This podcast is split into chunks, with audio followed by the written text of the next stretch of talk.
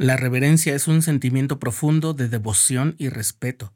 Los ambientes apacibles ayudan mucho a sentir reverencia, pero ¿la reverencia depende totalmente de ellos? Estás escuchando el programa diario, presentado por el canal de los santos de la Iglesia de Jesucristo de los Santos de los Últimos Días.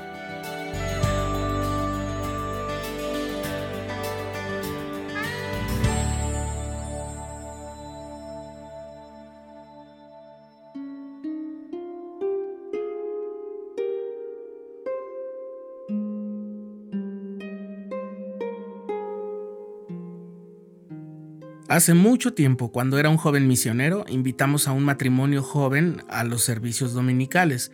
Como es de suponer, nos sentamos junto a ellos en el salón. Cuando la ordenanza de la Santa Cena estaba a punto de terminar, un niño pequeño que estaba sentado con su madre cerca de nosotros comenzó a quejarse. Y yo a preocuparme. Si el niño lloraba, quizás haría sentir incómodos a nuestros investigadores. Desde ese momento mi preocupación se apoderó de mí. Ya no pude poner atención a nada más que al lloriqueo del pequeño, lo que me hacía temer que se estropeara la experiencia de nuestros nuevos amigos en el servicio sacramental.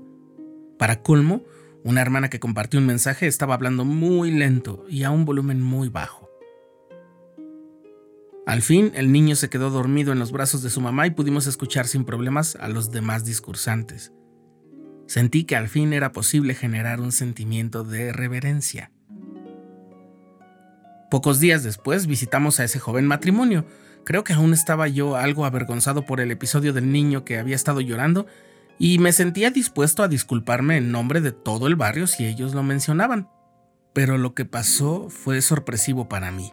Ellos dijeron que lo que había dicho la hermana en su discurso los había ayudado e inspirado mucho, que era algo que estaban necesitando desde hace tiempo y junto con mi compañero mencionaron los puntos que había tocado aquella hermana que hablaba lento y a un volumen muy bajo, aún con el ruido de un niño que estaba llorando. Aquello me hizo pensar mucho. Estuve sintiéndome raro al respecto de la reverencia. Por supuesto sabía de personas que se concentraban al estudiar a pesar de tener la televisión encendida, e incluso me había enterado de que el escritor Stephen King se concentra mejor en su labor de escritura cuando pone música a todo volumen pero lo que había pasado en aquel servicio me parecía algo muy difícil de conciliar con la idea que solemos tener de la reverencia. Le comenté esto a mi presidente de misión cuando tuve la oportunidad y él me dijo algo que nunca he olvidado. Así pasa, Elder. Si el ruido de los niños o de cualquier otra cosa no lo dejan oír, solo tenga cuidado y asegúrese de que el ruido no venga de su interior.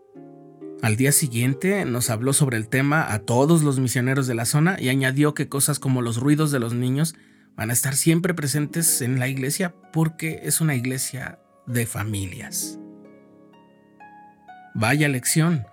Hice una introspección y recordé que en mi barrio, en casa, había niños, muchos niños, y hacían ruido y no siempre había silencio absoluto en las reuniones. Más bien, eso casi no pasaba nunca pero a mí no me había resultado jamás incómodo ni molesto. Así que, ¿por qué me había yo convertido en un arrogante juez para evaluar la reverencia? Tuve que hacer un examen muy sincero y detenido para descubrir que aquel día en particular mi disposición no estaba tan afinada con la reverencia genuina. Yo estaba muy preocupado por los investigadores y había permitido que eso me distrajera.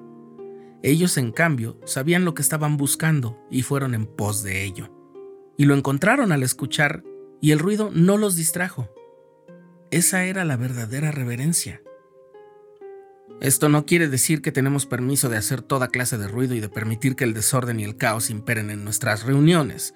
No se trata de eso. De hecho, los profetas y en particular el presidente Russell M. Nelson nos han insistido en que debemos generar un ambiente que propicie la reverencia y ese ambiente apacible y la calma siempre van a ayudar mucho más a la reverencia que la estridencia y el ruido.